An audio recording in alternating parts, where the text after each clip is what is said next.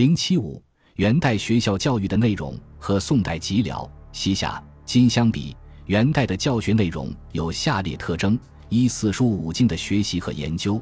元代教育中特别重视四书五经，尤其是四书的学习和研究，这是与统治者倡导理学相适应的。《小经》小学也被列为首先应该诵读的书。凡读书必先《小经》小学，《论语》《孟子》《大学》《中庸》，次级诗书《礼记》《周礼》《春秋》《易》。这一方面和南宋末年理学开始被官方尊崇后相似。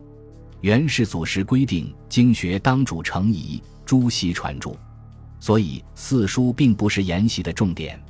在理学家许衡、赵复等的提倡下，研究四书五经的风气盛极一时。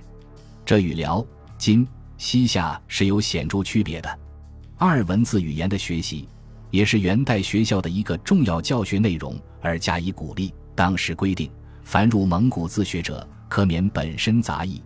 除蒙古字外，还重视意思替非文字的学习，因为当时与西域诸国交流频繁，因此要加强教授学习，还设有专教这种文字的意思替非文字博士。《三通鉴集要》即指《资治通鉴》的集要，元代国子学中规定该书为必修的科目，特由翰林院设官译写之后，颁发给国子学及各路教授。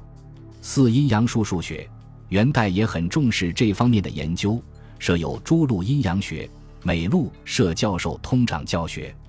精能术数的生徒，每年由学校将其名单上报省府，然后赴京都参加考试，成绩优秀者录作官用。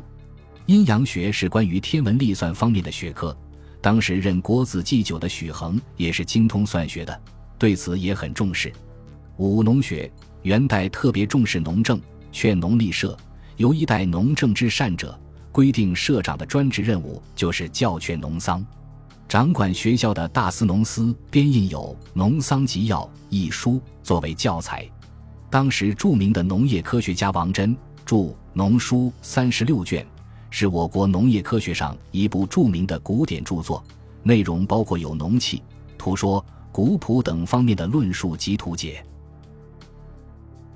本集播放完毕。感谢您的收听，喜欢请订阅加关注，主页有更多精彩内容。